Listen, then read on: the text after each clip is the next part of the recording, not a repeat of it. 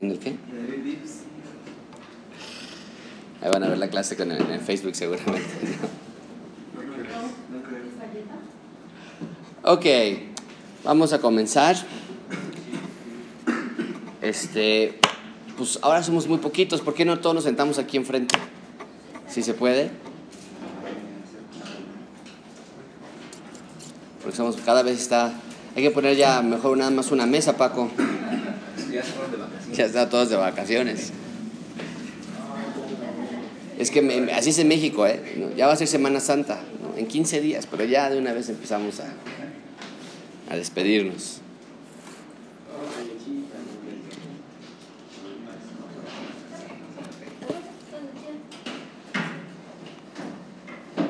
Ok, vamos a, a comenzar con una oración. Este, Brian, si no sabes con una oración, por favor. Bendito Padre, te damos gracias por este tiempo que tenemos para adentrar tus palabras, Señor. Por favor, danos entendimiento para comprender el tema que nos está por presentar nuestro pastor. Y que no se quede solo ahí, Señor, sino que también lo podamos aplicar a lo largo de nuestras semanas, que podamos compartirlo con más personas que necesitan escuchar de tu evangelio y almas. Te lo pedimos, Señor, en el Señor Jesucristo. Amén. Amén. Muy bien, comenzamos entonces. La clase de hoy se llama Discipulado de otros en el Evangelismo. Y esta es una clase muy, muy importante. Yo creo que es de las más importantes en toda la serie, realmente. Eh, pensamos nosotros el cristianismo y pensamos, por ejemplo, en, en un bebé. Ahorita nosotros tenemos a Sebastián chiquito, no puede hacer nada sin que se le esté alimentando y que se le esté cambiando los pañales y que le estén cargando y que le estén eh, apapachando y calmando cuando llora y volteando y poniendo el chupón cuando se le cae, no puede hacer absolutamente nada. Eh, es, es un proceso que tenemos que tomar y que lo hacemos con gusto. Rebeca y yo lo hacemos con gusto. Y el caminar cristiano es algo, es algo parecido. Comenzamos todos nosotros como nuevos creyentes.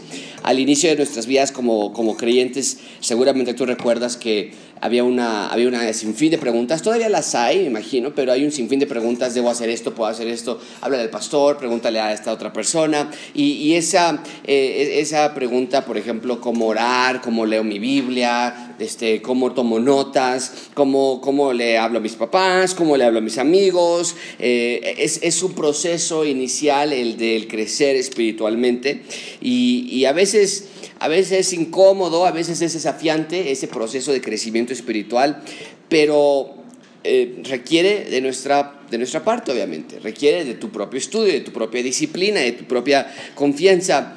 Eh, en, el, en el andar cristiano, amigos, hay una parte de la responsabilidad de cada creyente de sí ir y compartir el Evangelio, pero del otro lado de la moneda también entender que parte del evangelismo es el de discipular a otras personas, el de sí invitarlas a que vengan a la iglesia, que escuchen, ya hemos tomado todas esas clases, pero también a tomar a personas del brazo y decirles, ven conmigo, caminamos juntos. Eh, para mí esa es una parte crucial de la vida del cristiano y es algo que estamos tratando de hacer en nuestra iglesia. Si eres parte de las comunidades misionales, hay un programa que estamos tratando de empujar que se, que se trata precisamente de ese andar cristiano. ¿Alguien sabe de qué programa me estoy haciendo, le estoy haciendo referencia? Dos o tres, ¿no? Es algo que hemos tratado de empujar. ¿De qué se trata este programa? Busca a dos o tres personas con las que vas a estar juntos y orar y platicar y, y, ver cómo has estado y en qué te podemos ayudar, en qué estás fallando. Esa es parte del evangelismo. Porque no nada más es decirle a una persona, cree en el Señor Jesucristo y ya te vas a ir al cielo. Esa es la parte, es una parte ignorante, superficial del compartir el evangelio. Nuestra eh, y lo vamos a ver la próxima semana en, la, en el último clase de Daniel, que por cierto no se pueden perder, pero nuestra esperanza no está en el cielo como tal, nuestra esperanza está en, la, en unas en, una, en, un cielo nuevo y una tierra nueva. Todo lo que está aquí va a ser destruido. Cuando nosotros nos morimos y, y, nosotros decimos vamos al cielo, es una etapa intermedia, es un, es un lugar, Jesucristo lo llamó el paraíso. Eh, no es el cielo como tal, ese no es nuestro destino final. El destino final es la nueva cielo, el nuevo cielo y la nueva tierra. Y, entonces cuando nosotros compartimos el Evangelio a alguien, no podemos hacer eso nada más. Es, decir, cree en el Señor Jesucristo, arrepiéntete de tus pecados y ahora camino junto contigo en esta vida del creyente. Ahora, ¿cuál es el modelo que nosotros debemos seguir para compartir al Evangelio mediante el discipulado? Eh, podríamos pensar en muchísimas personas, podríamos pensar en Miguel Núñez, podríamos pensar en Sugel Michelén, podríamos pensar en John MacArthur, y sin embargo, la imagen a la que nosotros nos debemos de acoplar es el Señor Jesucristo. No hay otra persona, no hay otro predicador, por más famoso que sea, por más libros que haya escrito, al que nosotros debemos mirar como nuestro ejemplo en cómo disipular y jalar a personas en una cooperación en el camino del andar, del andar cristiano. Muchas veces yo creo que, que, uno de los problemas es que pensamos que ser cristiano es que aceptas al Señor Jesucristo y te vas a ir al cielo.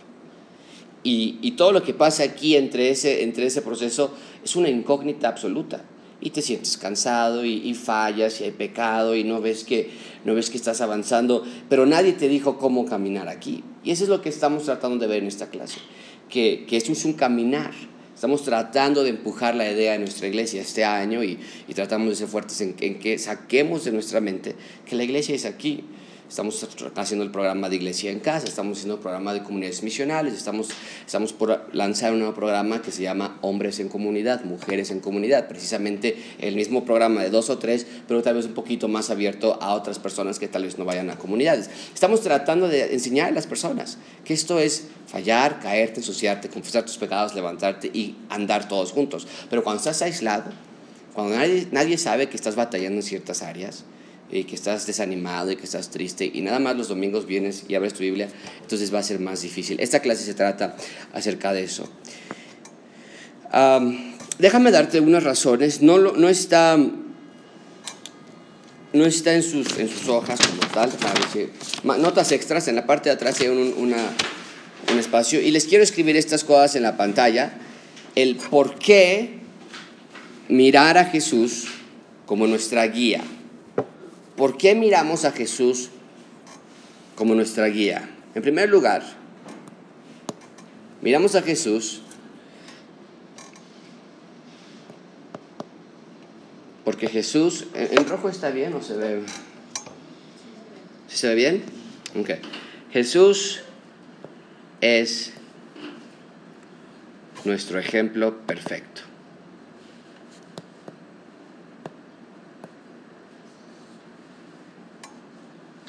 Él es, Hebreos nos diría, el autor y consumador de la fe.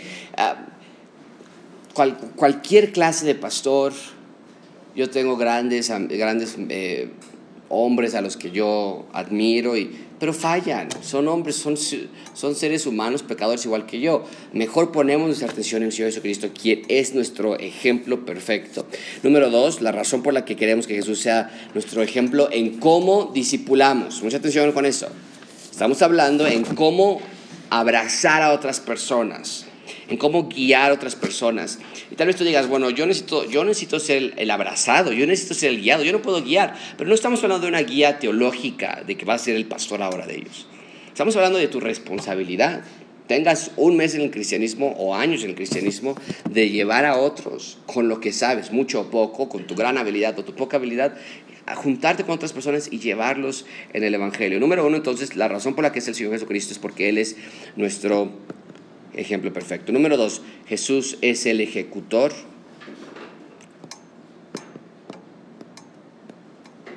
El ejecutor del plan eterno.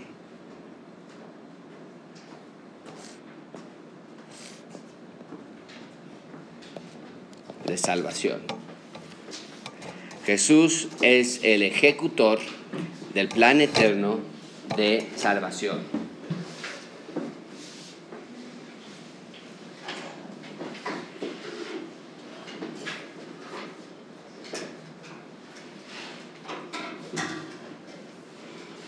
puedan ver un poquito en la pantalla de allá. Ok, Jesús es el ejecutor del plan eterno de salvación. Entonces, ¿qué mejor que mirar al Señor Jesucristo si, Él fue el que ejecutó el plan de eterno de salvación? ¿Cómo es que ejecutó Jesucristo el plan eterno de salvación? ¿Alguien? Es una pregunta muy, muy simple, no, es, no, no tiene nada de... Con su muerte, su sepultura y su resurrección, ejecutó Él siendo el sacrificio perfecto. ¿Ok? Y número tres, voy a dejar de ponerlo aquí mismo. La tercera razón por la que seguimos a Jesucristo es porque Jesús, perdón por la letra, si no escribo, eh, pero es que se ve feo por la... Pásale, pásale. Le cerré para la puerta, pero te pueden abrirle más ustedes. Sí, mejor. Gracias, amigo. No, está bien, este, de Jesús, gracias. Jesucristo es el más grande evangelista. Jesús es el más grande evangelista.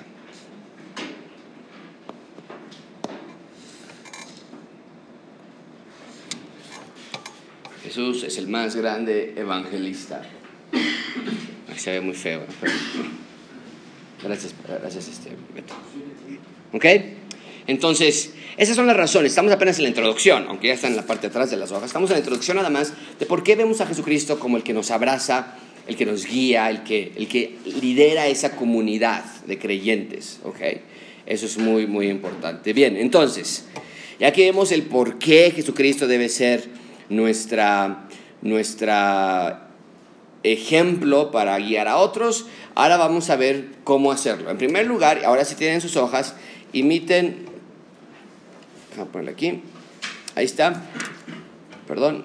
Imita, imita a Jesús seleccionando algunas personas. Número uno en sus hojas. Imita a Jesús seleccionando algunas personas. Alguien, por favor, que busque eh, algunas, algunos, este, algunas citas. Le voy a pedir, por favor, que busquen Mateo 9:23. Eh, Mike, si me puedes apoyar con eso, Mateo 9:23. Este, Alex, ¿tienes Biblia? Oh, sí, no, claro, está bien. Eh, eh, Marcos 5:24. Eh, Lupita, eh, Lucas 6, este, perdón, Marcos 12:37. Lupita este, Pérez, eh, Lucas 6:17. ¿ok? Escuchen estas palabras, a ver qué palabra se repite. Y déjame, estaba buscando yo una para dibujar. Una palabra que se repita y quiero que veamos un contraste muy marcado que vamos a ver. En primer lugar, ¿cuál es la primera palabra que vamos a notar aquí? ¿Quién fue la primera persona? Ma- Mike. Al, entrar Jesús en la casa del principal, Escuchen cl- claramente para ver si- las palabras que se repiten en los siguientes versículos. Ajá. al entrar Jesús en la casa del principal, viendo a los que tocaban flautas y a la gente que hacía alboroto, les dijo, apartaos, porque la niña no está muerta, sino duerme. Y se burlaban de él. ¿Sí? Eh, uno más, sí. Pero cuando la gente había sido echada afuera, entró y tomó de la mano a la niña y ella se levantó. Mucha atención. Un grupo de personas dentro de la casa burlándose del Señor Jesucristo de que él dijo que ya dormía nada más, ¿ok?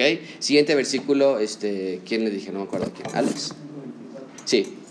Fue pues con él, le seguía una gran multitud y le apretaba. Le seguían al Señor Jesucristo una gran multitud y le apretaban, ¿ok? Eh, siguiente versículo. Marcos 12:37. Sí. David mismo le llama Señor. ¿Cómo pues es su hijo? Y gran multitud del pueblo le oía de buena gana. ¿Ok? Y eh, Lucas 17. Y descen- descendió con ellos y se detuvo en un lugar llano, en compañía de sus discípulos y de una gran multitud de gente de toda Judea, de Jerusalén y de la costa de Tiro y de Sidón. Tengo varios versículos más, pero ¿cuál es la frase o la idea que se repite en estos versículos que acaban de leer? ¿Ok? Una multitud. ¿Ok? Ahora, vamos a ir al contraste de las otras, áreas. Alguien, por favor, eh, Dante, por favor, busca Mateo 4, 18, por favor. Este, Brian, traes, o eh, Beto, por favor, eh, Marcos 1, 16. Este, ¿traes Biblia, Josué? Eh, ¿Qué te dije? Marcos 1, 16, Lucas 5, 1. O no, este, Lucas 6, 13. Lucas 6, 13, Josué, por favor. Ok, vamos, este, los que les pedí, venga. Y noten la, la, la diferencia ahora de la otra palabra que se va a repetir, ¿ok? Porque de suyo lleva fruto la tierra, primero hierba, luego espiga, después grano lleno, de, eh, lleno en la espiga. Sigue hasta el 22, Mateo 4, 18, ¿verdad? Ah, perdón. 4, 18. Esos son los que fueron sembrados entre espinos, los que oyen la palabra, pero los afanes de este siglo y el engaño de las riquezas y las codicias de otras cosas entran y ahogan la palabra y se hacen infructuosa. ¿Sí? Sí, hasta el 22.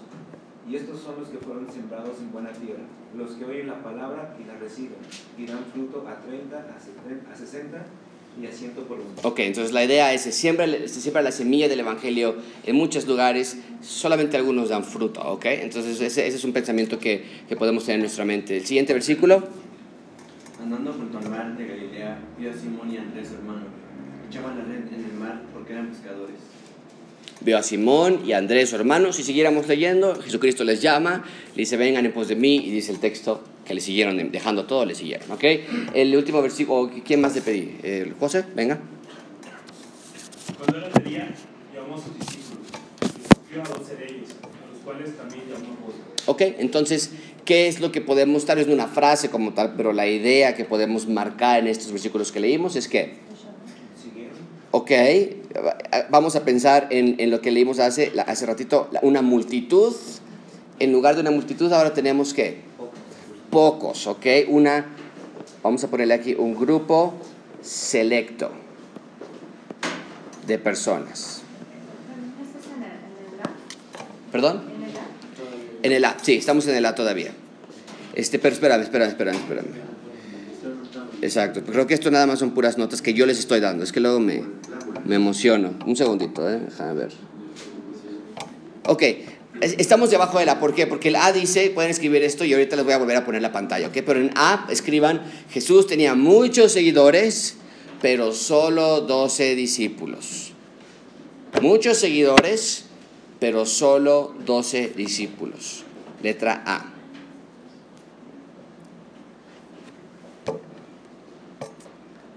Muchos seguidores, pero solamente pocos, o más específicamente solamente 12, ¿ok?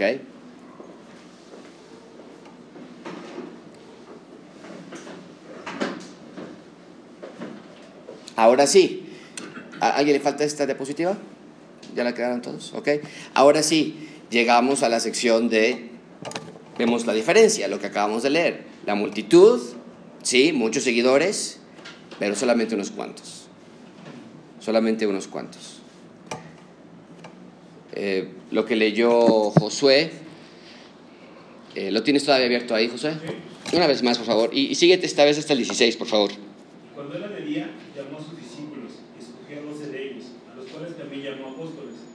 A Simón, a quien también llamó Pedro, a Andrés su hermano, Jacobo y Juan, Felipe y Bartolomé, Mateo, Tomás, Jacobo hijo de Alfeo, Simón llamado el celote, Judas hermano de Jacobo y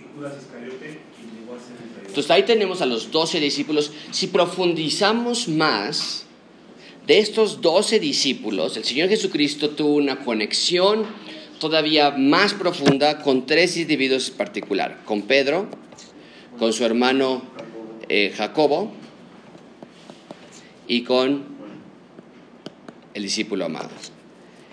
Entonces, era de mayor a menor a todavía menor el, el- el seguir a Jesús. Todos lo seguían en cierta manera. Y yo estoy seguro que de esta multitud que le seguían inicialmente, hubo algunos cuantos que se arrepintieron de sus pecados el día del Pentecostés en Hechos capítulo 2. Pero vemos, vemos esa secuencia y que siempre ha sido igual. Estos tres individuos vi- fueron testigos de la transfiguración del Señor Jesucristo y vieron a, pudieron, estar- pudieron ver a, Elías, pudieron ver a Moisés, estuvieron con ellos.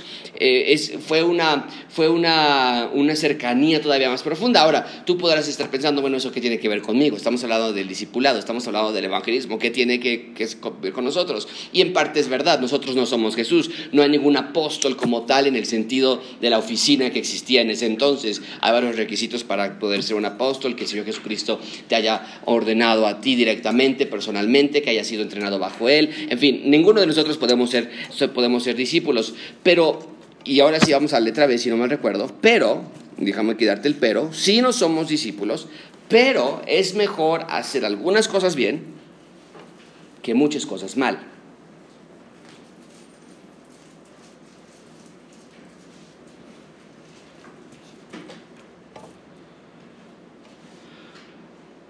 ¿A qué nos referimos con esto?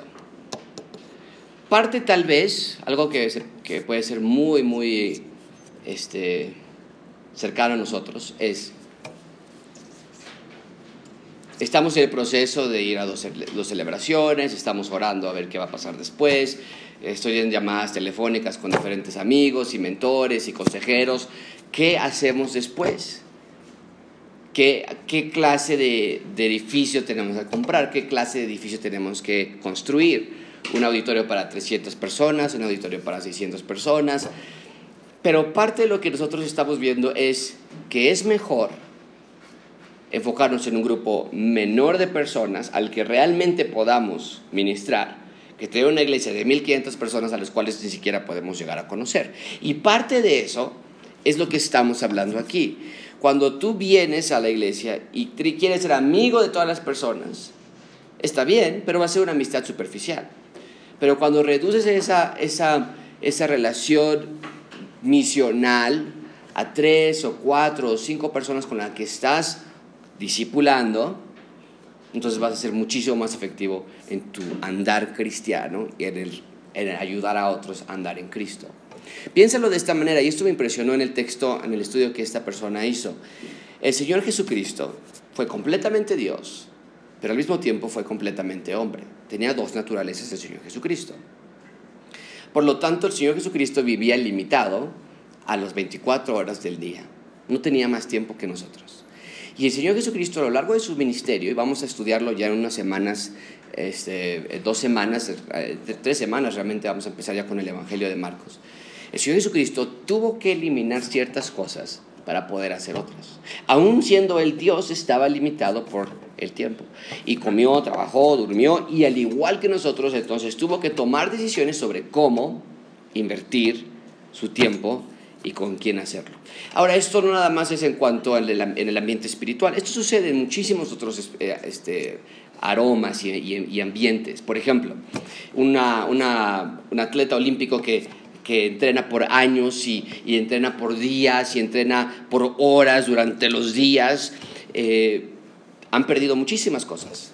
No pudieron ir al cine con sus amigos, no pudieron ir a todos los restaurantes que sus amigos fueron, no pudieron ver todas las películas. Sin embargo, por haber enfocadose en una sola área, da mejor resultado que haber hecho muchas otras cosas sin tener la, mejor, la mayor efectividad. Eh, es lo mismo que, por ejemplo, algunos estudiantes, exámenes que tenemos y que nos enfocamos en una sola área. Entonces, para que el ministerio del Señor Jesucristo fuera efectivo, Él seleccionó de todas las multitudes que Él pudo haber tratado de ministrar a 12 individuos nada más. Y pasó día y noche con ellos e invirtió su tiempo. No eran hombres notables, no eran hombres famosos, no habían logrado nada digno de admiración en ese entonces, pero Jesús pasó tiempo con ellos de manera individual y eso nos debería dar nosotros esperanza en cómo hacerlo nosotros. Entonces, eh, en parte práctica tal vez, ¿has tenido tú alguna experiencia en la que pasando tiempo con una persona, tal vez particularmente en las comunidades misionales, por ejemplo, que estamos comenzando más, o tal vez tú tienes alguna persona en la iglesia o en tus comunidades que hablas y que te retroalimentas y que ha sido de ayuda. ¿Alguien de ustedes quisiera compartir algún testimonio de esa clase, de esa relación entre una persona muy diferente a sentarte y sonreír con todas, pero encontraste en una o dos personas una cierta relación de, de, crecimiento espiritual. No estamos hablando de compadrazgos, ¿ok? Eso es totalmente diferente. Estamos hablando de una relación que edifica, que crece. Entonces, ¿alguno de ustedes quisiera compartir algo? Quisiera escuchar y retroalimentarnos en esta parte, porque esta parte es muy, muy práctica, ¿ok? Estamos hablando ya no de, del cómo compartir el Evangelio, sino de cómo te sientes con alguien y dices, tengo este problema, ayúdame, ¿no? Dante. Bueno, de aquí algunos ya, ya han, notaron un cambio en mí, eh, de cuando llegué, cuando estuve, cuando ya no estuve y de cuando volví a retomar el camino. Eh, he platicado con Miguel, con Lupita, con Aleida con Paco, con Beto, con mi papá, con Columba, ha estado Brian, Cristian, son las personas a las cuales me he acercado o se han acercado a mí para... Me han expuesto el Evangelio.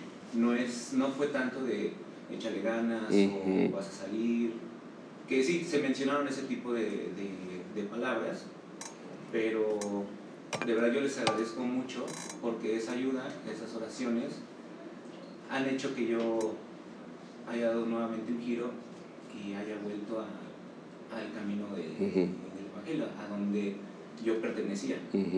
Entonces ha sido muy gratificante, eh, igual con las comunidades misionales donde conocí a Jesús, a. Lupita.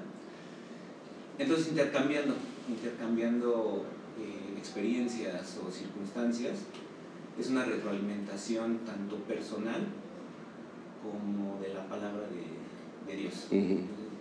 Es algo muy, muy grato, algo que le expuse a, a Paco, a Paco y después lo mencionamos lo del grupo, que al final yo creo que todos los- lo necesitamos, Sí. inclusive eh, esté fuerte la familia, seas soltero, seas casado, eh, no tengas eh, ya a tu esposo o a tu esposa, pero creo que todos tenemos esa necesidad y poder compartirla con un grupo, dos o tres o más, y que nos expongan la palabra es muy gratificante. Totalmente, totalmente. Y es algo que de verdad vamos a comenzar a hacer. Ya lo tenemos en pláticas con Paco y con otros hermanos para ver cómo podemos crear más esa oportunidad. Pero eso es lo que se trata, ¿no? Comunidad. ¿Alguien más ha tenido esa experiencia, esa oportunidad de hacerlo tú o que te, lo, que te hayan a, a ti dado ese apoyo? Bueno, yo también este, con esta Juliana, Sí. al principio que no nos conocíamos, eh, ya nos conocimos eh, en la venta de los libros de Daniel, Sí. ya después estuvimos en el servicio y ahora en la comunidad misional, y Sí. se me ha tocado, ella está muy al principio desubicada con ganas y pues yo a mi forma de, de- de darle el evangelio le hice ánimos también, ¿no? Para que pudiera salir adelante. Ujú, Sí. Lo Y- con Gaby, ujú, pero ahí sí me cuesta mucho trabajo no, es lo mismo que con Julián. Claro, es diferente. Sí. Y, y algunas personas se van a prestar, algunas personas no. Pero, pero lo importante es que busquemos eso, ¿no? Y, y es, y es parte de la, de- del crecimiento espiritual. Para mí ha sido igual, ¿no? He encontrado a dos o tres personas en que he podido vertir mi tiempo y, mis consejos y ha sido de bendición para mí. Es, una retroalimentación, ¿ok?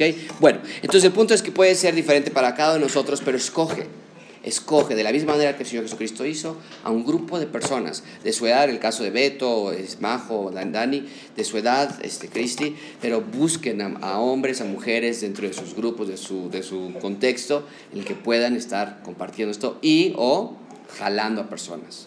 Y todos conocemos, particularmente ustedes chicos, los jóvenes, ustedes saben de las, de las personas incluso en nuestra congregación, en nuestra iglesia, amigos que ustedes tengan, que no están bien espiritualmente, ustedes mismos tal vez no están bien espiritualmente, y a veces por la misma apariencia y querer que nadie sepa, o, que, o, o no confrontar, no poder decirle a tu amigo, amiga, oye amiga, eso que estás poniendo en, en, en Instagram, eso que estás, ¿qué onda? ¿Qué está pasando? Esto no es lo que Dios quiere. A veces por querer evitar eso nos da vergüenza, pero no, es importante, es nuestra responsabilidad como creyentes, ¿ok?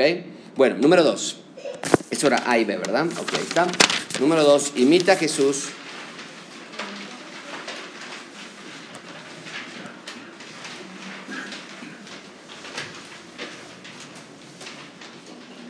Número dos, imita a Jesús siendo paciente y constante en la oración. Ahorita vamos para la letra creo, ojalá que no se me olvide, pero nada más como manera de, de- y lo pueden escribir en esas líneas, ¿ok? Nada, no se vayan a preocupar, esto es A o esto es B.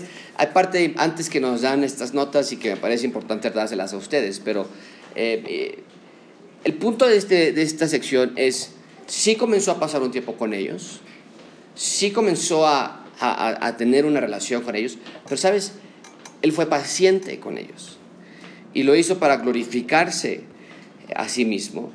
Eh, Y vemos, cuando leamos los evangelios, vamos a ver estos hombres eh, imperfectos, vamos a ver estos hombres inmaduros que, que les faltaba en su santidad, que les faltaba en su santificación, Pero, pero cuanto más tiempo pasaban con el Señor Jesucristo, más, poco a poco, se parecían a Él. Y, esa es la idea. De la misma manera, cuando nosotros pasamos más tiempo con Dios y cuando nosotros pasamos más tiempo con otros, como Jesús lo hizo también, van a existir más similitudes entre mi amigo, la, la persona que estoy con la que estoy yo pasando y con Dios. Porque es lo que Pablo decía, ser imitadores de mí, así como yo estoy tratando o estoy siendo imitador de Cristo. E, esa es la idea. Eso sucede, por ejemplo, en los matrimonios. Cuando nos casamos y llevamos ya bastantes años de casados, empezamos a pensar igual, empezamos a actuar igual, empezamos a, hasta con los ojos ya podemos ver que están pensando la persona, empieza a haber una similitud absoluta. Eso es lo que nosotros queremos en, la, en, en el discipulado pensamos en discipulado en un cuadernito que llenamos y así lo hacíamos aquí y lo seguiremos haciendo cuando sea necesario. Pero queremos movernos un poco más a la parte real y práctica. El discipulado es todos los días como el Señor Jesucristo lo hizo. ¿Ok? Eh, obviamente esto requiere muchísima paciencia.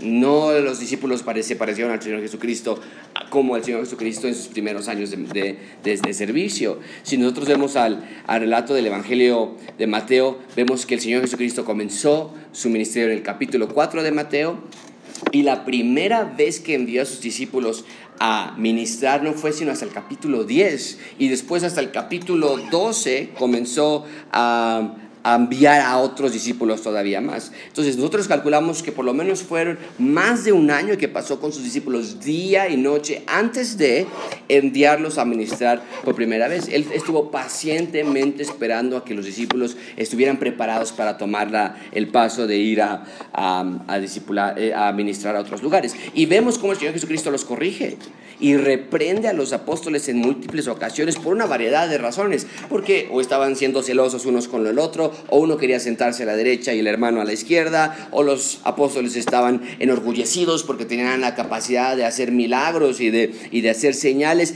pero Jesucristo fue paciente con ellos vez tras vez, y nosotros debe ser igual. A veces nosotros nos, nos este, desesperamos más rápido de, de, que las personas. Letrada precisamente es eso. Jesucristo era paciente con sus discípulos. Paciente.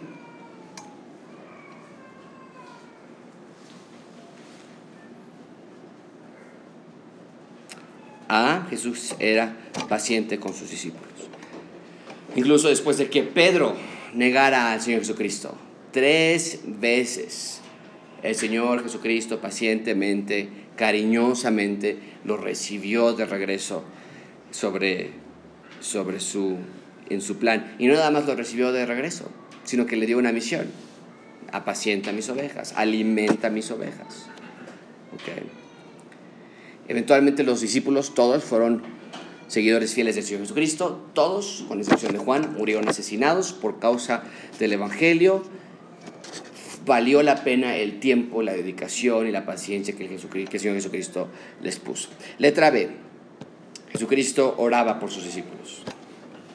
Jesucristo oraba por sus discípulos.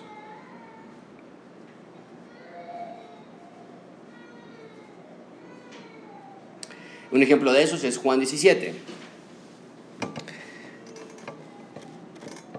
Y, podríamos pasar toda una clase sobre Juan 17, la oración del Señor Jesucristo como rey, la oración del Señor Jesucristo como profeta y la oración del Señor Jesucristo como sacerdote. Pero vemos en esta oración que el Señor Jesucristo oraba por sus discípulos, no nada más por sus discípulos, sino por los que habrían de creer por el testimonio de ellos. Y es para nosotros una, una ánimo a orar también por los que estamos discipulando, por los miembros de nuestras iglesias. Algo que decía Jonathan, no me acuerdo si en la clase, en la mañana o en la tarde, pero decía, si no oramos nosotros los unos por los otros, ¿quién va a orar por nosotros entonces? Nadie, nadie va a orar por nosotros. Eso es algo que, que marca aquí. Eh, anima a otros a evangelizar, ayuda a los que están contigo, a esos dos o tres que están contigo, ayúdense a evangelizar, ayúdense a imitar a Cristo, siendo paciente con ellos, ora por ellos durante tus días. Número, letra C. Ah, no, esperamos. Número 3, perdón, número 3. Imita a Jesús modelando el ministerio y capacitando obreros.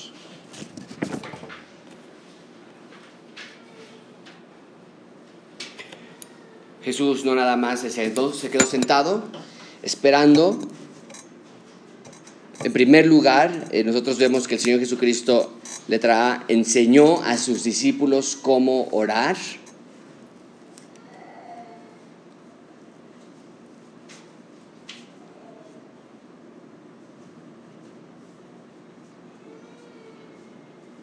¿Cómo podemos ver que el Señor Jesucristo... ¿Cómo podemos ver que el Señor Jesucristo hizo eso? Por medio de los cursos que vio en YouTube, por medio de la aplicación que mandaba a sus discípulos, PowerPoint, Keynote, iPhones, iPads, no. Jesucristo modelaba y les, y les ponía enfrente de él y él enseñaba y los discípulos veían y observaban y después les enseñaba a ellos.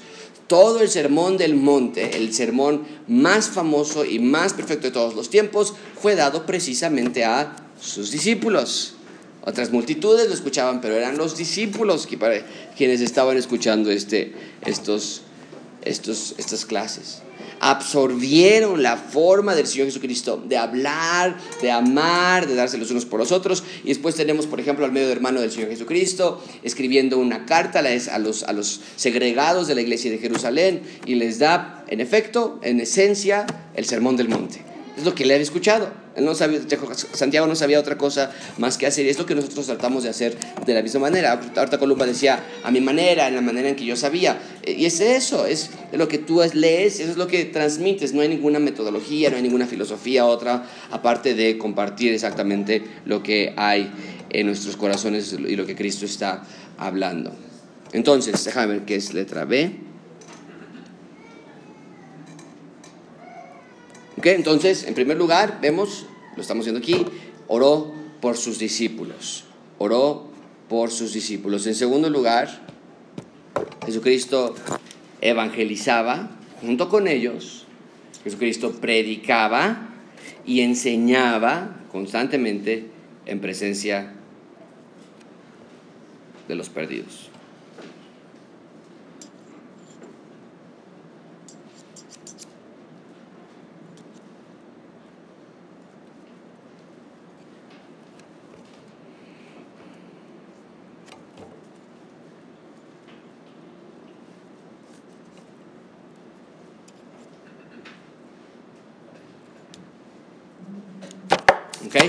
Entonces, cuando estamos hablando de tienes a dos o tres personas contigo, estás hablando con dos o tres personas, les estás animando a que crezcan, una de las cosas es, ya vimos, ora por ellos, en segundo lugar es evangeliza junto con ellos.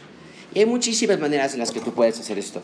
Desde, desde decir, miren, encontré esto en, en, en Facebook, encontré este versículo, eh, encontré esta predicación en YouTube, te la voy a enviar, envíasela a otras personas también, vamos a esparcir el mensaje, vamos a invitar a otras personas a la iglesia, es parte de lo que nosotros estamos hablando aquí. Juntos con otros, anímate y anima a otros a salir y compartir, ya sea como pareja o como grupo o en un mensaje al, al grupo, sal y evangeliza a otros. Letra C. Jesús ministraba a toda clase de pecadores.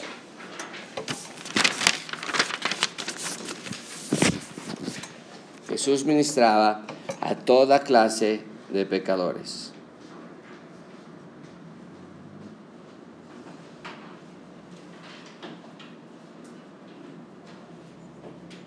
El Señor Jesucristo compartía el Evangelio con mujeres, con hombres, con Nicodemo, que era un gran eh, miembro del Sanedrín, o con samaritanos. Eh, se quedó con dos días con los samaritanos, compartía con los ciegos, compartía con los ricos, compartía con los judíos, compartía con los gentiles. Eh, la idea de nosotros es ser imparciales. Ahora, en nuestra sociedad, bueno, ya no tenemos samaritanos, no tenemos esta clase de diferenciación, pero hay otra clase de diferencias en que nosotros podemos ver.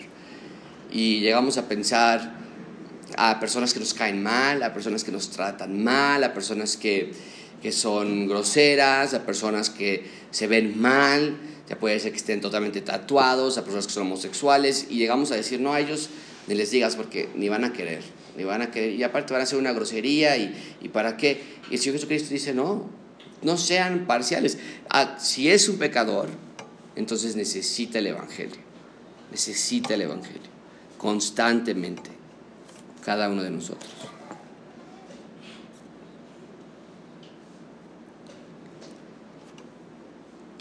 Y finalmente, letra D. Jesús envió a los doce y luego a los setenta y dos a ministrar.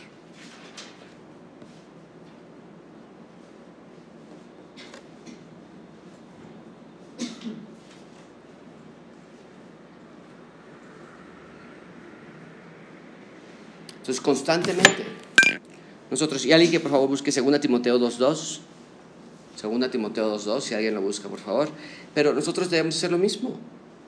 La gran comisión es de ir y hacer discípulos. Yo creo que uno de los problemas en México, en el Evangelio de nuestro país, es que las iglesias estamos muy cómodas, sin deseo de, de multiplicarnos. Decimos, encontramos un buen lugar y ya me gusta por la música, me gusta por la cercanía, me gusta porque está grande, me gusta porque está chiquita, me gusta... Y el Señor Jesucristo dice, ok, está bien, pero, pero tu ordenanza es de ir y seguir multiplicándote. Y es una de las cosas que nosotros queremos hacer aquí en Gracia Abundante. Una de las razones por las cuales yo creo que nuestra iglesia no va a ser muy grande, no va a ser una mega iglesia como tal. Porque nosotros queremos llegar a un punto de decir, hasta aquí ya, las familias que están llegando desde Xochimilco, las familias que están llegando desde Coyoacán, ya, vamos a plantar una iglesia en Xochimilco, vamos a plantar una iglesia en Coyoacán, y ellos comienzan esa iglesia con hombres de nuestra iglesia. Es, parte de nuestra visión. Esto no se trata de crear un imperio para nosotros, no, no se trata de crear una iglesia famosa en la Ciudad de México, pero queremos que sea una iglesia que, al igual que el Señor Jesucristo, primero con esos 12, después con los 72, después con 500 personas que vieron al Señor Jesucristo ascender en, el, en, en, en, en eh, Jerusalén y después 3.000 personas creyendo en Pedro, después 5.000 personas un par de capítulos después, hasta 25.000 personas en Mateo, en, Hechos capítulo 11. Eso es lo que nosotros queremos aquí. Entonces, eh, nosotros estamos buscando y preparando a personas a que estén en el seminario, a que se apunten en, cursos, a prepararlos en puestos de liderazgo, no para que nuestra iglesia sea una iglesia eh, rica en, en hombres que son capaces todos de liderar una iglesia, sino y nada más quedarse aquí, sino que sean capaces para ir y plantar otras iglesias en otros lugares. Y eventualmente, tal vez algunos de ustedes tendrán que hacer ese sacrificio también, de ir y, y plantar otra iglesia. Tal vez nosotros, Dios solamente sabe qué es lo que Él tiene para nosotros. Segunda Timoteo 2.2, ¿qué es lo que dice?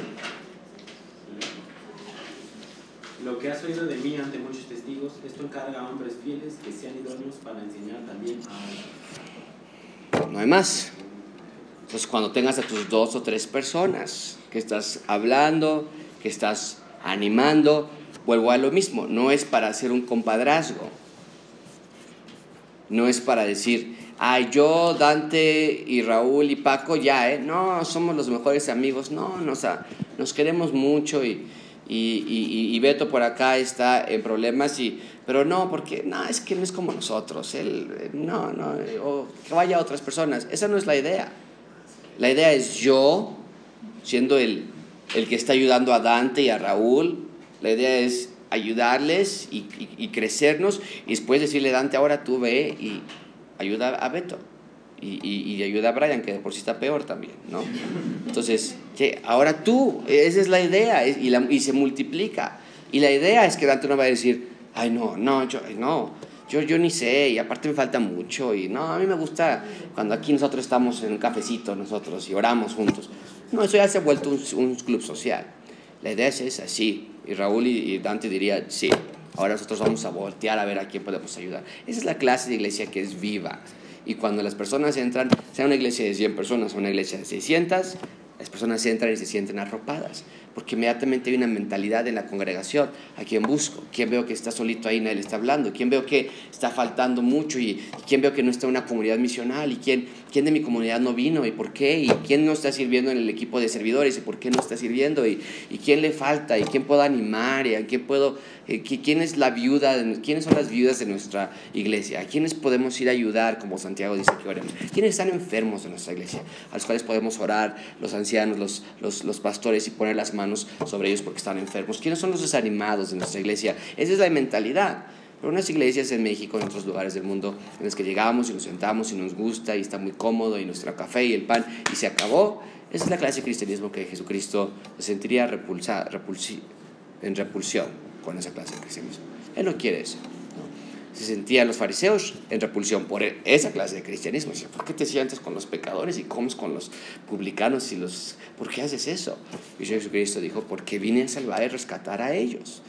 Y cuando Pedro y Juan y, y, Jacobo se sentían arropados por ese cariño especial que Jesucristo les brindó, esa cercanía especial, pero el momento en que Jesucristo se fue, ellos no se quedaron ahora en un clic, cada uno salió. Pedro hacia Roma y Jacobo se quedó en el, en, en, en el Medio Oriente y, y, Juan se quedó ministrando en, en Patmos al final de su vida, cada uno en sus diferentes áreas multiplicando lo que habían hecho. Y después tenemos en el primer siglo a los padres de la iglesia. Tenemos a hombres que fueron entrenados por los discípulos y continuaron el proceso de la construcción y la edificación de esos primeros años cruciales en la iglesia. Ese primer siglo, del año 50 al año 99, el año 105, cuando ya no tenían al Señor Jesucristo, vivieron bajo los brazos de esos primeros discípulos de los discípulos que continuaron con esa obra. Y así en el segundo año, en el, en el siglo II y en el siglo III, todos bajo esas, esas, esas eh, labor e inversión de aquellos que dijeron vamos a invertir en otros hombres. Entonces tú no sabes qué es lo que va a pasar con, con la inversión que tú hagas con otras personas. Bueno, entonces para resumir, seleccionar personas e invertir en ellos intencionalmente. Tenemos aquí a uno, dos, yo soy tercero y Beto está en otro. Tenemos a cuatro líderes de comunidades misionales, que esa es la idea de los, de los facilitadores, ¿no? Ayudar y, cómo están, estamos orando por ustedes. Número dos, imitar a Jesús en ser paciente. Entonces, si en tu grupo misional dices, no, es que esa persona no la capta, no la capta, no entiende, hey, sean pacientes con ellos. Las iglesias que son rápidas en levantar la mano y en juzgar son terribles y crea un ambiente de hipocresía, porque entonces ya nadie quiere verse mal, porque si no rápidamente te dicen, ¿cómo llevas ya tres semanas en la iglesia y no te has, no te has bautizado todavía? ¿Qué te pasa? Y eso, eso está mal. Ah, no, es algo. Ok. Número tres, uh, orar por los discípulos o orar por los que estamos discipulando.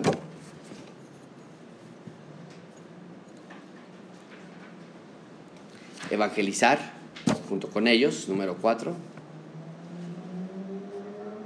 Y número cinco, animar a que otros salgan y hagan lo mismo, que se reproduzca el ciclo. De nada te va a servir discipular a... Voy a volver al ejemplo de nuevo, con Dante y con Raúl. De nada va a servir estar discipulándolos por cinco años. Entonces no estoy discipulando, ya somos amigos, ya, nos, ya, ya, ya, ya, ya esto ya es, ya, ya es un nivel mundano de amistad, de, de, no, sino, y, y, esto es diferente, el discipular es diferente a las reuniones casuales, ¿ok? Si, si Miguel y Lupita salimos o Paco y yo salimos a comer, eso es aparte diferente. Estamos hablando de una intencionalidad, es decir, quiero pasar tiempo con estos dos hombres para animarlos o que me animen con el propósito de en unos meses, un año, lo que sea que Dios tenga, ahora yo voltear y hacer lo mismo. O yo sacarlos a ellos, expulsarlos y que hagan ahora ellos lo mismo con otros hombres y con otras personas. Eso estamos hablando. Y las mujeres igual. Bueno, es, es, es saludable, ¿no? Que, mujeres sean con mujeres y hombres con hombres, porque si yo voy a estar discipulando a la esposa de alguien más, pues va a estar, estar feo, no está bien. Eh, pero hombres con hombres y mujeres con mujeres. Las mujeres igual. Buscar. Columba, Francia, Lupita, Lupita también, y las chicas que están aquí igual, buscar a otras personas y con tus ojos abiertos. La iglesia va a cambiar, la manera en que veas la iglesia va a cambiar radicalmente cuando te pongas esos lentes. Porque entonces ya no vas a venir con una intención de a ver qué me dan a mí, porque siempre va a haber esa balanza, ¿ok? Siempre vamos a necesitar que alguien nos anime a nosotros. Yo hoy a mi pastor y le decía, pastor, necesito que esta hora por mí. No tengo la menor idea de qué está pasando en esta área, no tengo la menor idea en qué. Ora por mí. Entonces, siempre vamos a necesitar de personas con las que. Este, pero si nuestra perspectiva nada más es internalizar nuestra ayuda y nunca externalizar a otros, Entonces vamos a siempre sentirnos chiquitos y que el pastor sabe todo y, y- y yo no sé. Y, no, Dios te da el mismo Espíritu Santo que le dio a los discípulos en el día de Pentecostés y que nos dio a cualquier otra persona. Bueno, ¿alguna pregunta, algún comentario con respecto a este tema? Algo muy práctico, muy, ok, vamos a, sí, una parte de ir y compartir y arrepiente tus pecados y todo, pero la otra parte es incluso aquí en nuestra comunidad. Sí, Brian. Me gusta hacer lo que dice de, nosotros tres porque puede que algunas personas estén pasando por un tipo de aflicción y no se sabe, quizá esa persona que está pasando por ese tipo de aflicción necesite consolar a la persona que la está consolando en ese momento porque no sabe cuándo se pueden los papeles. Totalmente. Totalmente. Y a mí me ha pasado en que yo estoy con dos o tres o cuatro hombres que estamos mandando los mensajes y ellos me animan a mí, tal vez no de la manera que ellos piensan, ¿no? pero al decirme ellos, pastor, esto pasó hoy, y eh, wow, eso es de ánimo para mí y, es para seguir adelante. ¿Alguien más? ¿Alguna pregunta o comentario? Sí, Mike. Es nada más, siempre, yo siempre trato de acercarme con la gente y a veces, um, no sé si es este, correcto, ¿no? pero le digo a una persona, eh, no está malito, si es una mujer que está sola, le digo a una chica o una mujer, podría así con fulanita y platicar con ella, está sola o invitar un café o algo. Y, y sí, siempre tengo una buena respuesta de parte de los hermanos y hermanas. Pero debe llegar un momento en que sea tu, tu iniciativa, tu, tu impulso natural, espiritual, ¿no? O sea, de hacerlo y quitarnos de la comodidad de estar juntos.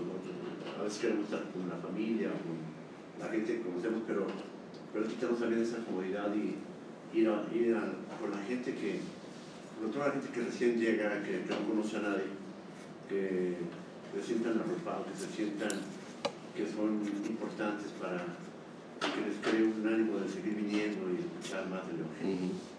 Sí, totalmente. Todos nosotros hemos ido a algún restaurante donde vemos que la mesera o el mes- mesero no quiere estar ahí y te trata mal y no pasa, no te dice, te- no te dice nada si la comida ya está lista o no y, y no te trae la, no te, le pediste tortillas y no nunca te las trajo y, y sabes que hay un maltrato y eh, es algo parecido aquí en la iglesia. ¿no? Pero una parte es la sección hospitalaria de la iglesia, seamos todos hospitalarios, otra parte es la sección de disipular a otros. Y es lo que estamos hablando. En un sentido, todos busquemos a alguien con quien hablar cuando estamos aquí en la iglesia. Pero en un sentido particular, busca alguien a quien disipular cuando estemos aquí en la iglesia, con quien juntarte y particularmente, o les pediríamos que fuera dentro de su grupo misional, que esa es la idea de del grupo misional. ¿no? Si yo voy a, si yo, si yo tengo mi grupo misional y voy a estar jalando de otros grupos misionales, bueno, pues puede haber ahí eh, un desorden tal vez, pero de tu mismo grupo misional, a menos que no fuera posible. ¿no? Por ejemplo, en el mío somos muy poquitos, entonces eh, no habría problema, pero en general, buscan a alguien de tu grupo misional. ¿no? Bueno, ¿alguna otra pregunta al comentario? Ok, vamos a despedirnos con una oración entonces pensando en esto y cada uno de nosotros teniendo un corazón dispuesto y disponible para... Sí.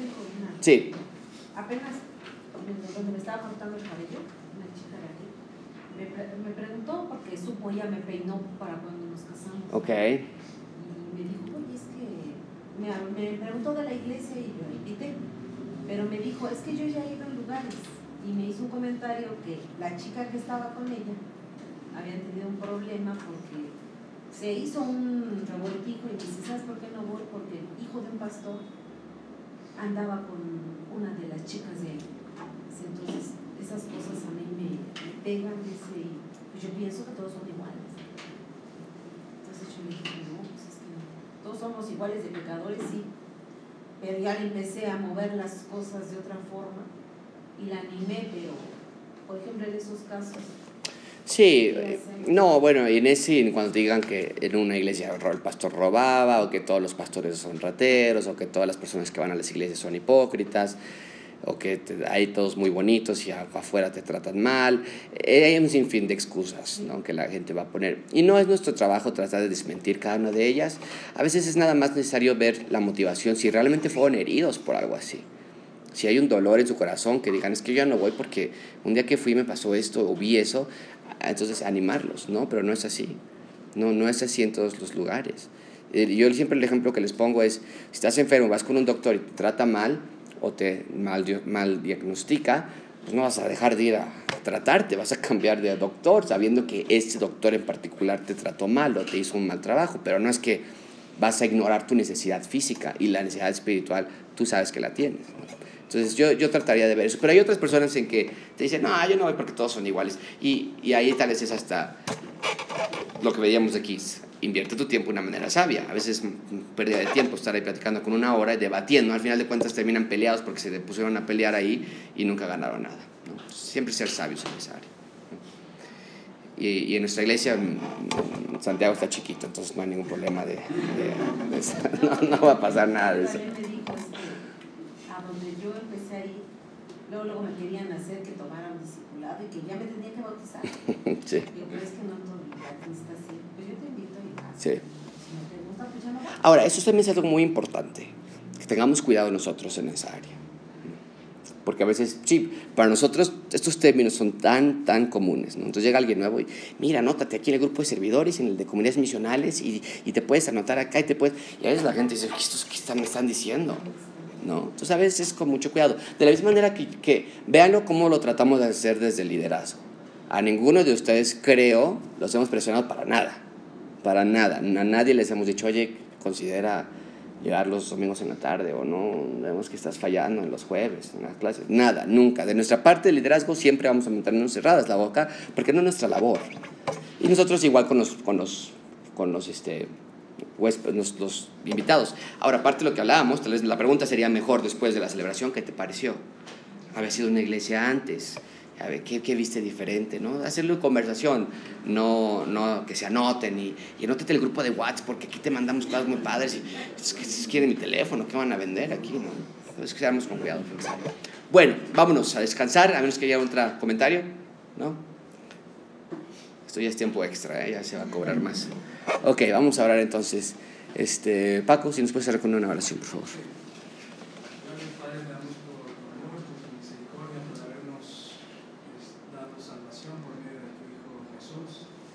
habernos dado ese gran regalo que es el Evangelio, primero para nosotros y que así como nos lo has dado con buena voluntad hacia nosotros, que podamos